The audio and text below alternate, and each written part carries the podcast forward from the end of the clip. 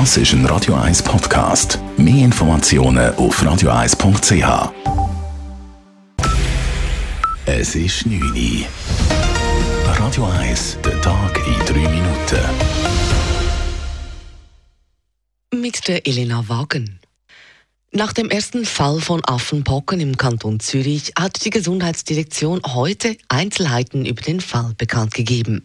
Bei der infizierten Person handelt es sich laut dem Kanton um einen 42-jährigen Mann, der vermutlich im Ausland mit dem Affenpockenvirus in Kontakt gekommen war. Es ist der dritte bekannte Fall in der Schweiz, nach je einem in Genf und Bern. Da es sich bei den meisten bekannten Infektionen mit dem Affenpockenvirus um homosexuelle Männer handelt, warnt die Pink Cross vor einer Stigmatisierung im Zusammenhang mit der Krankheit. Sie wurde heute zusammen mit der AIDS-Hilfe Schweiz aktiv, erklärt Roman Heckli von Pink Cross.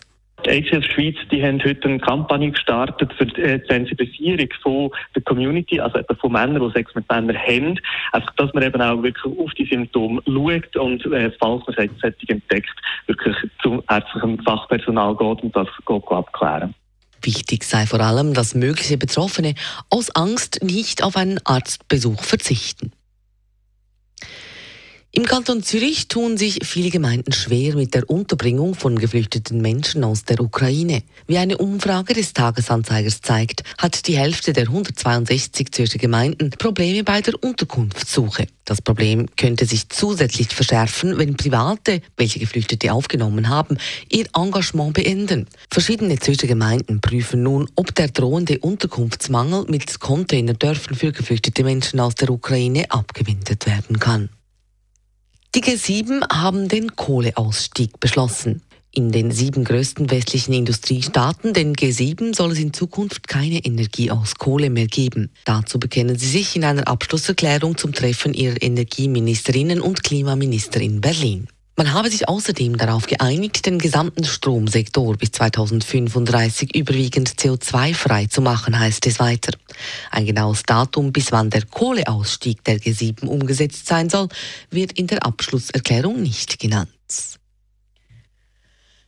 Die Eishockey-Weltmeisterschaft kommt in die Schweiz. Heute hat die Swiss Eishockey Federation vom Internationalen Eishockeyverband den Zuschlag für 2026 erhalten.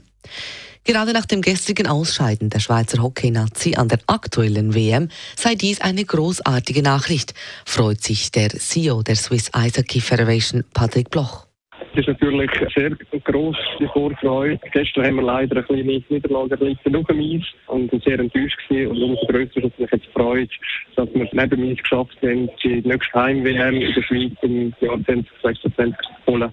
Die Spiele an der Hockey-WM in der Schweiz finden dann in den neu erbauten Hockeystadien in Zürich und Fribourg statt.